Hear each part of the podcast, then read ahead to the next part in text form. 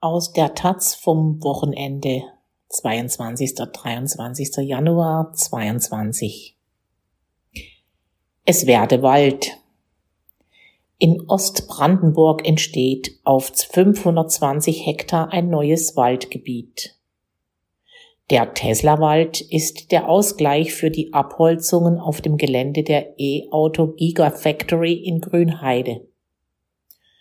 Doch geht das überhaupt? Einen Wald herzustellen, wo vorher Acker war? Aus Grunow von Uwe Rader. Noch ein letzter Schluck aus der Thermoskanne, dann sitzen sie auf. Drei der fünf Plätze auf der Pflanzmaschine sind an diesem feuchtkalten Januartag besetzt. Die rumänischen Pflanzer greifen sich die Setzlinge aus dem Sack und stecken sie in die einen Meter tiefe Furche. Die Kolonne, die der Pflanzmaschine folgt, tritt den Boden um den Jungbaum fest. Es ist ein Anblick, der neu ist in Brandenburg. Wann wird schon unter Einsatz von schwerem Gerät ein neuer Wald gemacht? Heute gibt es Birken und Eiche, sagt Axel Behmann. Der hochgewachsene Mann mit den Lederstiefeln stattet der Pflanzkolonne im ostbrandenburgischen Grunow einen Besuch ab. 30.000 Bäume pflanzen wir heute, erklärt er. Wenn alles nach Plan läuft, sind bis Ende Januar 900.000 Setzlinge auf 150 Hektar im Märkischen Acker. Naturraum für Generationen heißt das Projekt, das Behmann leitet. Seine Aufgabe? Wald machen als Ausgleich für die Abholzungen auf dem Gelände der Gigafactory von Tesla. Um den Tesla-Wald rechtzeitig in die Erde zu bringen, hat Behmann Deutschlands größte Pflanzmaschine bauen lassen. Elf Meter breit ist sie und teuer war sie auch. 100.000 Euro haben wir investiert, sagt der gelernte Landwirt, der nun in Wald macht. Wir sind hier Pioniere. Tatsächlich wird im Landkreis Oder-Spree gerade Deutschlands größter Neuwald gepflanzt. 520 Hektar sind es, die zwischen Grunow und der Kreisstadt Beskow aufgeforstet werden sollen. Das entspricht 730 Fußballfeldern. Am Ende dieses Januartages sollen in Grunow fünf Hektar davon geschafft sein. Fällt der Wald weg, muss Ersatz geschaffen werden. So verlangt es das Land Brandenburg. In Paragraph 8 des Landeswaldgesetzes ist festgehalten, was im Falle einer Umwandlung von Wald in andere Nutzungsarten zu geschehen hat. Die nachteiligen Wirkungen einer Umwandlung für die Schutz- oder Erholungsfunktionen des Waldes sind auszugleichen. Allerdings müssen diese Ausgleichs- und Ersatzmaßnahmen nicht in unmittelbarer Nähe des abgeholzten Waldes erfolgen. Wichtig ist nur, dass sie im selben Naturraum stattfinden. Das ist in Grunow der Fall. Sowohl der gerodete Tesla-Wald in Grünheide als auch der 60 Kilometer weiter östlich entstehende neue Tesla-Wald gehören zum Naturraum Ostbrandenburgisches Heide- und Seengebiet. Behmanns Naturraum für Generationen hat seinen Sitz in einer ehemaligen LPG. Die Wege vor dem Bürogebäude sind unbefestigt. Ich bin 2017 aus Schleswig-Holstein nach Brandenburg gekommen, um einen landwirtschaftlichen Betrieb umzubauen, erzählt der 59-jährige Behmann. Doch dann kam er in Kontakt mit der Flächenagentur des Landes Brandenburg, die die Ausgleichs- und Ersatzmaßnahmen fördert. Mit Tesla hat sich für uns eine ganz neue Gelegenheit geboten, sagt Behmann, der in Besko lebt. Also haben wir den Betrieb sukzessive Richtung Aufforstung umgebaut. Den Stallgeruch des Landwirts hat Axel Behmann aus seinem Büro vertrieben. Moderne Möbel aus Stahl, große Arbeitsflächen, auf denen Karten ausgebreitet werden können. Die Kaffeemaschine kann nicht nur Filter, sondern auch Espresso. Für die 173 Hektar Kiefernwald, die Tesla in Grünheide gerodet hat, hat sich der US-Autobauer vertraglich verpflichtet, 294 Hektar aufzuforsten. Dass zwischen Besko und Gruno sogar 520 Hektar neuer Wald entstehen und noch 150 Hektar extensiv bewirtschaftetes Grünland dazukommen, hat zwei Gründe. Einmal hat die Ögelner Fließ GmbH und Co. KG die Gesellschaft von Flächeneigentümern, die hinter Naturraum für Generationen steht, 670 Hektar Flächen zusammenbekommen. Zum anderen betreut die Flächenagentur nicht nur die Ausgleichsmaßnahmen von Tesla, sondern auch zahlreiche andere, wenn auch deutlich kleinere. Das ist ein Projekt, bei dem es auch darum geht, dass zusammenhängende Waldflächen entstehen, sagt Behmann stolz. Auch in Ostbrandenburg gibt es gute Böden. In den Niederungen von Oder und Neise und im Oderbruch wird Gemüse und Getreide angebaut, in Guben sogar Wein. Der Spreewald ist Gurken- und Gemüseland. Doch auf den Hochflächen zwischen den Flussniederungen waren die Böden schon immer schlecht. In Kruno sind die LPG-Mitarbeiter bis 1989 sogar an die nahe Oelze gefahren und haben mit Baggern Torf gestochen zur Bodenverbesserung. Dass die Ögelner Fließ GmbH und Co. KG jetzt Wald macht, statt Felder zu bewirtschaften, hat mit dem Klimawandel zu tun. Auf ärmere Böden wie in Grunow wirken sich Hitze und Trockenheit besonders negativ aus, meint Behmann. Einige Landwirte hatten in der Vergangenheit versucht, auf Kurzumtriebsplantagen umzusteigen, also schnell wachsende Hölzer wie Pappeln, Weiden oder Robinien zu pflanzen und, und sie als Energieholz an Biogasanlagen zu verkaufen. Doch mit dem sinkenden Ölpreis ist der Markt zusammengebrochen, erklärt er. Es gibt in der Region hier einen großen Druck, sich neu zu orientieren. Photovoltaik zum Beispiel gehört inzwischen ganz selbstverständlich zum Nutzungsmix auf den Flächen vieler Agrargenossenschaften. Für Behmann kam Tesla deshalb wie gerufen, auch wenn er weiß, dass der Tesla-Wald nicht unumstritten ist. Die Landwirtschaftsämter waren skeptisch, räumt er ein.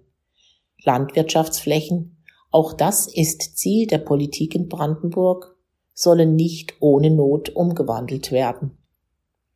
Also wurde ein Kompromiss gesucht. 150 Hektar Grünland heißt auch, dass das rechtlich landwirtschaftliche Fläche bleibt, erklärt Behmann. Und die extensive Nutzung trage zur Artenvielfalt bei. Wir mähen nur einmal im Jahr und bringen die Maat weg, damit der Lebensraum erhalten bleibt. Birken und Eichen, dazu Ahorn, Buchen, Pappeln und Kiefern. Der Tesla-Wald soll Mischwald werden mit 70 Prozent Laubbäumen und 30 Prozent Nadelbäumen. Das ist die gute Nachricht. Doch hätte es nicht auch andere Ausgleichsmöglichkeiten für die Rodungen in Grünheide geben können? Isabel Hiekel ist Landschaftsplanerin und zog 2019 für die Bündnisgrünen in den Brandenburger Landtag ein. Als Sprecherin der Fraktion für Umwelt und Naturschutz setzt sie sich für die Wiedervernässung von Mooren ein. Auch solche Projekte, findet sie, könnten als Ausgleichsmaßnahmen anerkannt werden. Denn viel mehr noch als Wald speichern intakte Moore Kohlenstoffdioxid. Der NABU, Naturschutzbund Deutschland, hatte sich ebenfalls für alternative Ausgleichsmaßnahmen stark gemacht. Auch Heckenpflanzungen oder ein Auwald sind Kompensationsmöglichkeiten, sagte Brandenburgs NABU-Chef Friedhelm Schmitz-Jersch vor zwei Jahren der Taz. Wir wollen nicht einfach nur Fläche. Doch das Brandenburger Waldgesetz bietet wenig Spielraum. Wird Wald entfernt, muss er zwingend wieder durch Wald ersetzt werden. Auf die Vorschläge des NABU hat die Schutzgemeinschaft Deutscher Wald deshalb mit einer unverhohlenen Drohung reagiert. Zur Not werde man die Vorgaben des Landeswaldgesetzes mit einer Verbandsklage durchsetzen, hieß es. Ohne Förderung aber lohnen sich alternative Projekte nicht. Ein geplantes Moorprojekt auf den Ausgleichsflächen von Tesla wurde inzwischen zu den Akten gelegt. Es hätte einer dauerhaften Zufuhr von Wasser bedurft. Zu aufwendig. Zu teuer. Isabel Hiekel ist aber nicht nur Sprecherin der Grünen für Naturschutz, sondern auch für Landwirtschaft und Forstwirtschaft. Als solche findet sie die Wiederaufforstung in Grunow, wie sie sagt, im grünen Bereich. Allerdings müsse auch darüber nachgedacht werden, wie der Teslawald in Zukunft möglichst klimaresistent werden kann. Wir wissen heute nicht genau, was morgen passiert und müssen deshalb auf alles vorbereitet sein. Hiegel schließt deshalb nicht aus, mit anderen Baumarten zu experimentieren. Sie sollten trocken, resilient und unempfindlich gegen Spätfröste sein, meint sie. Axel Behmann ist inzwischen weitergefahren zu einer anderen Fläche in Grunow, auf der er aufforstet. Keine Ackerfläche wie die, auf der die rumänische Kolonne Birke und Eiche gepflanzt hat, sondern eine ehemalige Kurzumtriebsplantage. Einige der Pappeln hat er stehen lassen. Sie sollen den neuen Wald beim Wachsen helfen. Für uns sind das Schattenbäume, erklärt er. Sie bilden einen natürlichen Schirm gegen die Sonnenstrahlung. Ein bisschen Wald simuliert Behmann auch da, wo er Klee anpflanzt. Unsere Erfahrungen nach der ersten Pflanzung waren, dass es richtig ist, einen Boden organisch so aufzubauen, dass er beschattet wird wie im Wald. Nur, dass der Boden dieses Zukunftswaldes nicht mit Moos bedeckt ist, sondern mit Klee. Der hält nicht nur die Quecke fern. Wichtig ist auch, dass der Boden gut durchwurzelt wird. In die Wurzelgänge des Klees können dann die Feinwurzeln der Bäume hineingehen. Natürlich weiß Behmann, dass alter und neuer Wald nicht miteinander zu vergleichen sind. Deshalb stört ihn auch Kritik wie die des Försters und Bestseller-Autors Peter Wohlleben, der findet, dass neue Wälder nur durch Naturverjüngung, also durch Ansamung, entstehen dürfen. Diese natürlichen Wälder, die auch nicht mehr bewirtschaftet werden sollen, seien die beste Antwort auf die Herausforderungen des Klimawandels. Axel Behmann findet, dass diese Kritik ins Leere geht. Wir betreiben hier keinen Waldumbau, sondern Waldneubau, betont er. Allerdings würde Behmann beim Waldneubau gerne mehr experimentieren. Warum nicht auch Douglasie, Hemlocktanne oder Libanonseder pflanzen? fragt er. Von der Libanonseder wissen wir, dass sie der Hitze standhalten kann. Unterstützung bekommt Behmann in dieser Frage von Jens Schröder. An seinem Lehrstuhl an der Hochschule für nachhaltige Entwicklung Eberswalde forscht Schröder zu den Themen Waldbau und Waldstruktur. Auf einer Versuchsfläche von 60 Hektar wollen er und Behmann herausfinden, ob nicht heimische Baumarten als Klimabäume den Hitze- und Trockenstress besser bewältigen – als der einheimische Mix aus Kiefer, Eiche und Buche. Alternativbaumarten nennt das Schröder. Doch der Waldexperte findet beim zuständigen grünen Umweltminister Axel Vogel bislang kein Gehör. Im Ministerium gibt es einen Erlass, der für die Ausgleichsmaßnahmen nur gebietsheimische Gehölze vorsieht, erklärt Schröder. Nur das kann gefördert werden, wenn wir andere Baumarten ausprobieren, dann müssten wir das auf eigene Rechnung machen. Doch diese Rechnung wäre ohne die Landwirte gemacht. Die geben uns die Böden nicht zum Nulltarif, die rechnen mit der Förderung. Gerade beim Tesla-Wald mit seiner großen Fläche wünscht sich Schröder mehr Mut. Es hätte natürlich politische Signalwirkung, wenn man sagt, wir probieren hier auch andere Baumarten aus. Doch Schröder weiß auch, dass Vogel in seinem Ministerium nicht nur für Forst zuständig ist, sondern auch für Naturschutz. Der Naturschutz bremst, die wollen keinen Präzedenzfall schaffen, meint er. Auch Isabel Hiekel wünscht sich, dass in Zukunft mehr möglich wird beim Waldbau. Hier muss sicherlich behutsam nachgesteuert werden, sagt die Grüne. Dafür müssten die Ziele für die Waldwirtschaft unter den Bedingungen des Klimawandels neu definiert werden. Das ist eine Aufgabe, die jetzt ansteht. Für Axel Behmann kommt diese Debatte wohl zu spät. Er muss bei seinem Tesla-Wald voraussichtlich ohne Alternativbaumarten auskommen. Also hofft er, dass auch die einheimischen Bäume ihren Job machen. Auf einer Fläche in Raugo bei Besko kann Behmann schon sehen, wie der Wald der Zukunft aussieht, wenn er ein Jahr alt ist. Etwa 60 Zentimeter hoch sind die Eichen hier. Das Beikraut, von dem sie überragt werden, macht Behmann keine Sorgen. Das Problem seien die Mäuse. Deshalb hat er drei Ansitzstangen für Greifvögel aufgestellt. Das ist die natürlichste und billigste Art, die Mäuse zu bekämpfen, sagt er und lacht. Die Verluste in Rago beliefen sich im ersten Jahr auf unter zehn Prozent, so Behmann. Wenn die Jungbäume durchs zweite Jahr kommen, sind sie wohl durch, hofft er. Dann sind die Wurzeln so tief, dass sie auch bei Trockenheit an die nährstoffreichen Bodenschichten und ans Wasser kommen. Wildverbiss muss er nicht fürchten. Alle Flächen des Zukunftswaldes sind eingezäunt. 50 Hektar sind es, die Behmann 2021 pflanzen ließ. 150 Hektar werden es 2022, darunter die Flächen in Grunow. Für die restlichen 320 Hektar läuft die Umweltverträglichkeitsprüfung.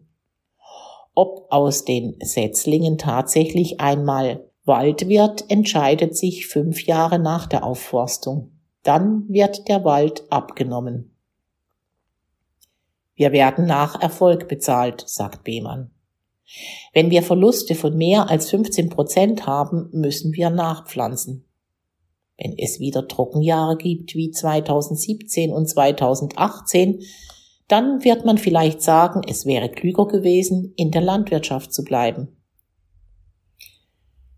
Besonders gravierend wäre es, wenn die invasiven Robinien die auf manchen Kurzumtriebsplantagen gepflanzt und für den Neuwald gerodet wurden, wieder hochkämen. Sobald nur eine Robinie auf der Fläche steht, wird das nicht als Wald anerkannt, sagt Behmann. Was ist Wald? Bei den großen Aufforstungen im 19. Jahrhundert war das kein Thema. Wald war Wirtschaftswald und in Brandenburg war Wirtschaftswald Kiefernforst. Der Waldtick der Romantik war einem ökonomischen Blick gewichen. Mit den Aufforstungen nach dem Zweiten Weltkrieg entstanden schließlich jene Kiefernäcker wie der Wald bei Grünheide, den Tesla gerodet hat. Aber was ist der Wald der Zukunft? Axel Behmann weiß, dass er mittendrin steht in einer Diskussion, bei der es immer noch viele Fragen gibt. Eine aber will er nicht gelten lassen. Wir werden immer wieder gefragt, warum wir den neuen Wald in Reih und Glied pflanzen, sagt er. Das hat natürlich mit der maschinellen Pflanzung zu tun. Aber auch Kiefernwälder wie in Grünheide seien einst in Reih und Glied aufgeforstet worden. Bei uns, so Behmann, entsteht dagegen etwas Neues. Zusammen mit den Grünlandflächen und dem Waldsaum, den er ebenfalls baut, wachse eine abwechslungsreiche Landschaft heran. Wir wollen ja keinen zugenagelten Wald hinstellen. Als Axel Behmann ins Auto steigt, um zurück zur Pflanzmaschine zu fahren, wird er nachdenklich. Natürlich freue ich mich, etwas zu machen, was noch keiner gemacht hat, sagt er. Aber ich habe auch Respekt davor. Der Wald in Deutschland. Waldland.